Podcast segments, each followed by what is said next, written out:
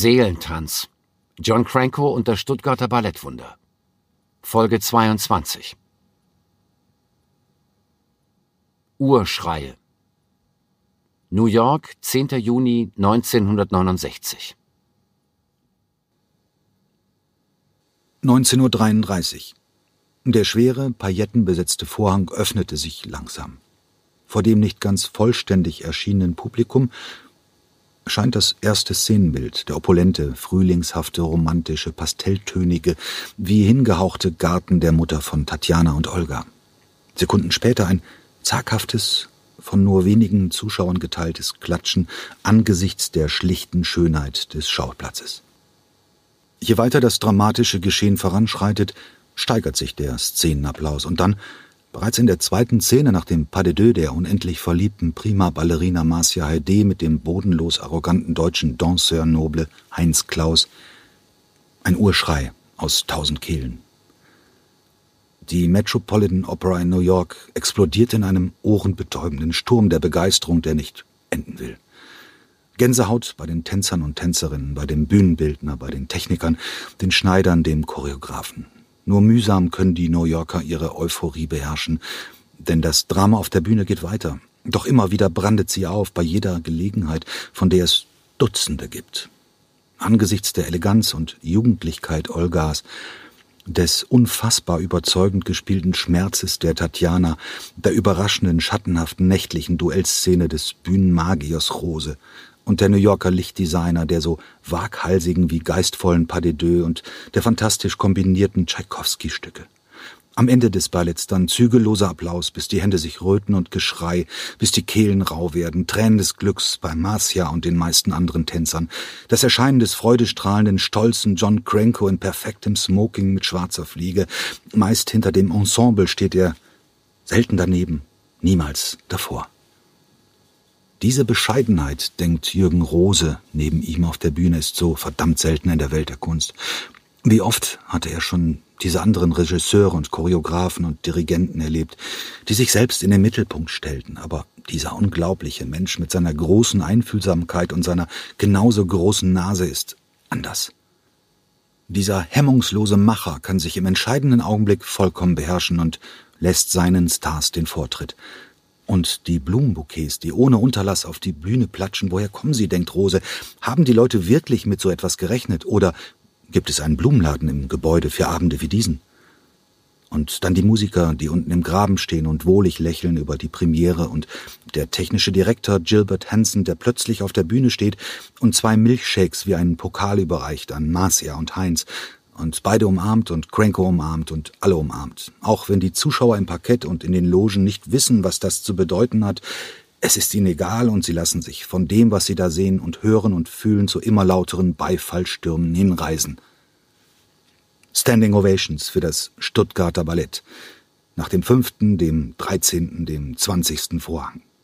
Und irgendwo da oben in einer der Logen verabschiedet sich jetzt der Chefkritiker der New York Times, denkt Rose, und wird zu Papier bringen, was er erlebt hat, wie so viele andere Kritiker. Doch auf die kommt es nicht an in New York. Allein Clive Barnes entscheidet über Sieg und Niederlage. Was wird er schreiben? Weder Rose noch Cranko noch irgendein Gastspieler aus Stuttgart ahnt, dass der Chefkritiker kurze Zeit später im Taxi auf dem Weg in die Redaktion seinen Notizblock hervorkramen und die folgenden Sätze notieren würde. In New York hat man keinen kleinen Erfolg. Entweder man hat einen Sensationserfolg oder man fällt erbarmungslos durch. Das Stuttgarter Ballett hat New York erobert, teils mit seinem Ballett, teils mit seiner Art zu tanzen, aber vor allem mit seinem Geist. Wie im Sturzflug. Umarmungen, Lachen, Freudenrufe, der Intendant auch eher zu Tränen gerührt, wie er Marcias Kopf mit beiden Händen umfasst und die strahlende Prima Ballerina, die er so sträflich falsch eingeschätzt hatte, auf die Stirn küsst und wortlos dankt. Reden kann er nicht. Hektisches Duschen und Umkleiden in den Tiefen der Met, alle in die Yellow Caps mit wem auch immer. Auf zum Empfang des deutschen Botschafters Pauls im Ballroom des Luxushotels St. Regis an der Fifth Avenue höchst offiziell mit Botschaftern, Politikern, mit Sol Hurok und Martin Feinstein, mit Schauspielern, Malern, Großspendern, Journalisten, Manhattan darunter ein einziges Lichtermeer. Eine Nacht von geradezu rauschhafter Ausgelassenheit. Konversation ohne Sinn und Verstand, Alkohol im Übermaß, die Tänzer können es nicht fassen, was mit ihnen gerade geschehen war oder was sie hatten geschehen lassen. Das köstliche Dinner zu banal angesichts des Zaubers der Stunde. Nach dem Essen verteilte man sich im Saal. Marcia stand an einen Pfeiler gelehnt, ein Glas Martini in der Hand und unterhielt sich mit einem Reporter von Newsweek.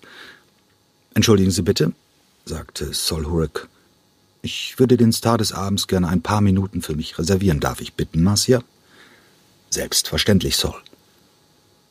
Dann bogen beide swingend auf die Tanzfläche. Marcia, sagte Hurok, ich bin überwältigt. So einen Triumph habe ich an der Met nur sehr, sehr selten erlebt. Im Gedränge, John Cranko einen Rotwein nach dem anderen hinunterschüttend wie Mineralwasser, im Gespräch mit einem Tänzer des New York City Ballet, Birgit Keil, auf einer eierschalenweißen Ledercouch, Richard Cragen, allein mit seinem Pilzglas und einem verklärten Lächeln. Selbst Heinz Klaus, der männliche Star des Abends, gehörte, obwohl es auf zwei Uhr zuging, nicht zu den ersten, die sich auf den Heimweg machten. Plötzliche Bewegung. Der stellvertretende Ballettmeister Alan Beale kam in den Saal gerannt, die druckfrische New York Times hoch über seinem Kopf. Sofort wurde er umringt und fast erdrückt. Marcia auf der Titelseite! schrie er. Alan Beale atmete tief durch und begann, so laut es ging, die Kritik vorzulesen. In seiner gegenwärtigen Form ist das Stuttgarter Ballett kaum neun Jahre alt. Es verdankt ihren gegenwärtigen Ruhm und Erfolg dem britischen Choreografen John Cranko, der vor einigen Jahren die unangefochtene Sicherheit des Royal Ballet aufgab, um in Stuttgart einen eigenen Laden aufzumachen. Er hatte glänzenden Erfolg. Er war der richtige Mann am richtigen Ort zur richtigen Zeit. Und das Ergebnis war der Triumph des heutigen Abends, an dem die deutsche Balletttruppe allein durch sich selbst dort Erfolge hatte, wo bis dahin nur deutsche Opernsänger aufzutreten gewagt hatten. Wow. Hey, hey John, komm mal her. Alan hat die Times, rief Egon dem Ballettdirektor zu, der sich eigentlich gerade ein neues Glas Rotwein holen wollte. Also, John, Clive hat geschrieben, dass alles dein Verdienst ist. Und heute Abend ist ein Triumph. Cranko lächelte, während er Alan Beale über die Schulter schaute, der lauthals weiterlas. Jürgen Rose hat eines der elegantesten und üppigsten Bühnenbilder entworfen, die New York jemals gesehen hat. Marcia Heide war Tatjana, und sie hatte die Art von Erfolg, über den die Stadt noch nach Jahren sprechen wird. Heute Abend hat New York sie ins Herz geschlossen, der Beginn einer sicherlich sehr langen Liebesaffäre. Die Männer sind glänzende Partner. Der Däne Egon Madsen tanzt den Lenski mit genau der richtigen Entzückung, und Heinz Klaus ist sehr bewundernswert als steifer und grimmig bürgerlicher Onjegin. Neben dem ungeheuren persönlichen Erfolg für Cranko und natürlich für Marcia Heide war es ein Triumph für die Truppe als Ganzes. Die ganze Zeit zeigt sie sich und tanzt als Einheit. New York kennt John Cranko als Choreografen seit 17 Jahren. Jetzt hat es ihn als Ballettdirektor kennengelernt und kann sehen, was er in dieser so kurzen Zeit geleistet hat. Ich habe Deutsche sagen hören, wenn es Cranko nicht gegeben hätte, hätte das deutsche Ballett ihn erfinden müssen. Vielleicht. Aber Cranko ist keine Erfindung, sondern es gibt ihn wirklich. Clive Barnes, The New York Times, 11. Juni 1969.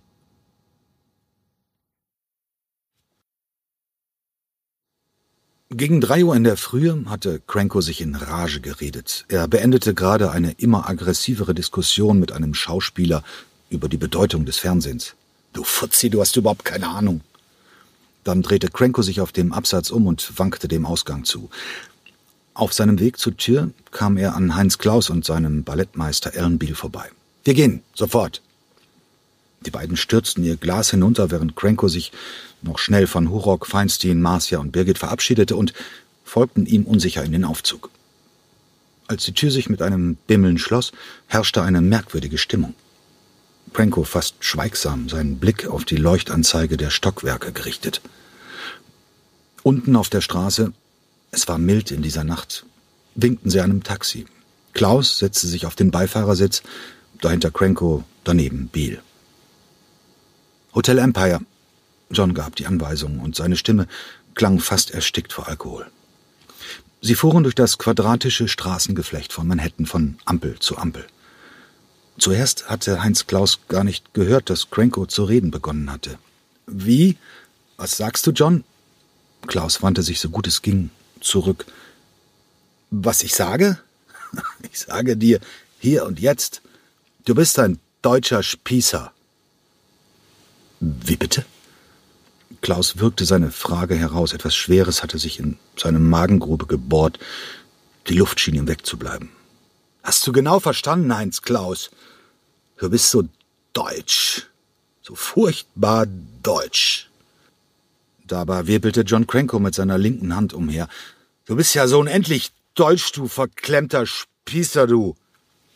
Cranko lallte noch immer, aber seine Stimme war jetzt laut geworden. Jetzt zog er sich am Vordersitz hoch, um seinem Onjegin durch die Luke in der Plexiglasscheibe direkt ins Gesicht zu schauen. Wie kann jemand nur Tänzer werden? So einer wie du. Nach einem tiefen Atmer hatte er wieder die Kraft, seine rhetorische Frage lauthals zu beantworten. Ich sage dir, du bist deshalb ein guter Onjegin, weil du so deutsch bist. Ein deutscher Spießer, der auf der Bühne tanzt und sich selbst spielt. Das bist du. Und sonst nichts. Immer und immer wieder halten Sätze wie diese durch den Innenraum des Taxis, minutenlang. Alan Beale saß stocksteif daneben und sehnte die Ankunft am Hotel herbei, doch es waren noch fünf ganze Blöcke. Heinz Klaus hörte keine Geräusche mehr, spürte den milden Luftzug durchs leicht geöffnete Fenster nicht, vergaß, dass er in einem Taxi saß und in welcher Stadt er sich gerade befand, und er hörte auch nicht mehr jede Variation der immer gleichen verletzenden Satzinhalte. In seinem Kopf drehte es sich und ihm wurde schwindlig. Er blickte nach vorn durch die Dampfschwaden aus der Kanalisation, die ihr Taxi immer wieder zerschnitt. Da saß er nun also, nach seinem großen Triumph, und er hatte alles verloren. Du kotzt mich an, Heinz. Du hast mich immer schon angekotzt. Wie konntest du nur Tänzer werden? Das war also die Wahrheit? Sein Chef, derjenige, der ihn aus Hamburg nach Stuttgart geholt hatte, dachte so über ihn. Klaus schloss die Augen, bis das Taxi hielt. Wäre er in diesem Moment gestorben, es hätte ihm nicht das geringste ausgemacht. Alan Beale bezahlte den Fahrer und schnellte aus seinem Sitz.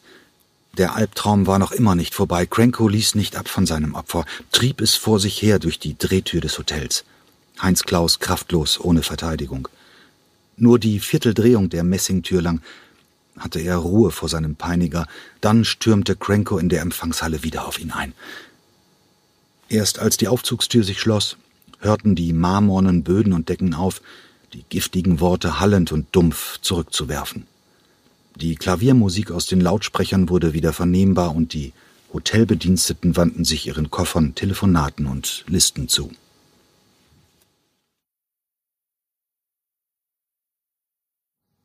Wortlos. New York, 15. Juni 1969. Tag 5 des New Yorker Gastspiels. Nach zwei Zähmungen wieder Onegin. In wenigen Minuten als Sonntagsmatinee und abends als zusätzliche Abendvorstellung. Heinz Klaus war noch immer betäubt nach der nächtlichen Abfuhr durch Granko. Er war so tief verletzt, dass er beinahe gleich abgereist wäre. Aber damit hätte er vor allem sich selbst geschadet. Nach seiner Rückkehr jedenfalls würde er sofort kündigen. Cranko mied er wie die Pest. Er stand gerade in den Kulissen in einer winzigen Gasse, die nach hinten immer schmaler wurde und an einer Betonwand endete. Er dehnte sich und schloss die Augen, um sich zu konzentrieren. Sein Einsatz im ersten Akt stand kurz bevor. Als er sie wieder aufmachte, stand John Cranko am Ausgang der Gasse. Klaus schaute sich um nach einem Ausweg, vielleicht eine Spalte im Stoff, vielleicht ein Notausgang. Nichts. Am liebsten wäre er schreiend davongelaufen, aber es gab keinen Entrinnen. Langsam kam Cranko auf ihn zu. Seine Miene war ernst. Dann blieb er an seinem Platz stehen und wartete und blickte seinen Tänzer so an, wie er ihn noch nie angeschaut hatte. Klaus konnte seinem Peiniger nicht mehr ausweichen. Er musste jetzt losgehen, um seinen Auftritt nicht zu verpassen. Der Schweiß lief ihm von der Stirn. Er eilte mit gesenktem Blick so nah an der Kulisse entlang wie nur möglich. Als er auf der Höhe Krankos war, drehte sich dieser ganz zu ihm, ließ seine Arme vorschnellen und umarmte ihn. Heinz Klaus Haut brannte, wo Cranko ihn berührte. Er konnte sich nicht mehr bewegen, er fühlte sich wie ein Stein. Cranko hielt ihn umschlungen, nicht vehement, sondern zärtlich, so als ob er flehen würde. Langsam ergab Klaus sich in diese Umarmung. Er spürte jetzt Crankos krampfende Arme, seinen heißen Hals, seinen Bauch, seine Beine. Verletzlich, todtraurig. Weinte Cranko? So standen die beiden Männer eine einminütige Ewigkeit da. Am Ende umarmte auch der Tänzer seinen Chef. Cranko hatte sich nicht nur vollständig entschuldigt, sondern sich ihm ausgeliefert, ihn gedrückt, liebkost, anerkannt, geadelt, zurück ins Leben geholt. Ohne ein Wort. Wie im Ballett. Pressestimmen zum Stuttgarter Gastspiel 10. bis 29. Juni 1969. The Journal of Commerce. Der neue Held der New Yorker Publikumselite heißt John Cranko. Seine Stuttgarter Balletttruppe stand still angesichts einer der aufregendsten und längsten Ovationen in der Geschichte des Metropolitan Opera House. Alle Ballettenthusiasten, alle Kunstliebhaber und sogar alle Modenarren sollten sich auf dem kürzesten Weg in die Met begeben. Das Gastspiel dauert nur drei Wochen. Go! The Morning Telegraph. Die Vorfreude war völlig gerechtfertigt. Das New York City Ballet, das Bolshoi, das Royal Ballet aus London und das Royal Ballet aus Dänemark können nun Platz machen für eine neue Tanztruppe von gleichem Rang und Glanz. Time die Vorstellung von einem guten deutschen Ballett mag so unmöglich klingen wie die eines Wellenreiterclubs in Nepal. Aber die Zeiten haben sich soeben entscheidend geändert. Nicht lange nach dem Hochgehen des Vorhangs beklatschte das Publikum ungläubig die federleichte Eleganz einer Herde junger Gazellen vom Rande des Schwarzwalds. Marcia Heide ist für das Ballett, was Maria Callas für die Oper war. Sie ist eine Künstlerin, die nicht in der Lage ist, eine langweilige oder leere Geste zu machen, die fähig ist, einen Gemütszustand durch eine immense Skala von Bewegungen oder sogar durch einfaches Stillstehen mitzuteilen. Ihr Partner ist der in Kalifornien geborene 24-jährige Richard Cragen, ein meisterhafter, scheinbar mühelos tanzender Solist, der in einigen Jahren der weltbester Tänzer sein kann. Toronto Daily Star Die Aufführung ist durch und durch und mit Recht spektakulär. Jürgen Roses Kostüme und Bühnenbilder sind ein Rausch von Farben und Stoffen. CBS als ich beim zwanzigsten Vorhang ging, stand das Publikum immer noch und klatschte. In unserem Ballettzeitalter ist man geneigt, eine Balletttruppe einzureihen und als die erste, zweite, dritte und so weiter zu bezeichnen. Wie sind nun die Stuttgarter unter das Royal Ballet von Großbritannien oder Dänemark, die russischen Balletttruppen, das American Ballet Theatre und das New York City Ballet einzureihen?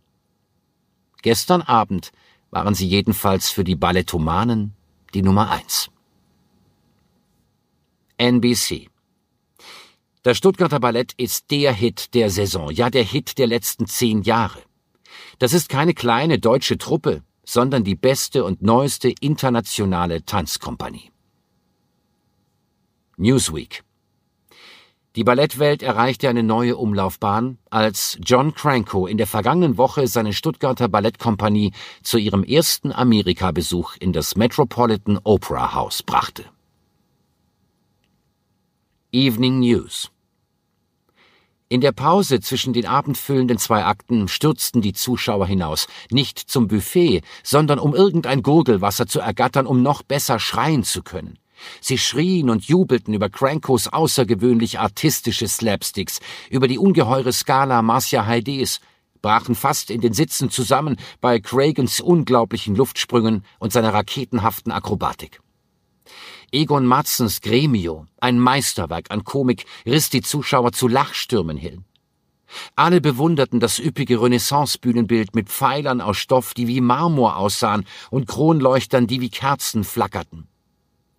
Aber der größte Teil der Reaktion des Publikums bezog sich eindeutig auf Crankos zahllose Einfälle, seine delikaten Duette, auf seine satirischen Hiebe und komödiantischen Kampfszenen. Shakespeare hätte sich totgelacht über das Tempo dieser Widerspenstigen, besonders wenn Katharina Petruccio judokundig auf die Matte legt. Das Ballett war ein riesiger persönlicher Triumph für jeden einzelnen Beteiligten und die Heide. Man sollte sie konfiszieren.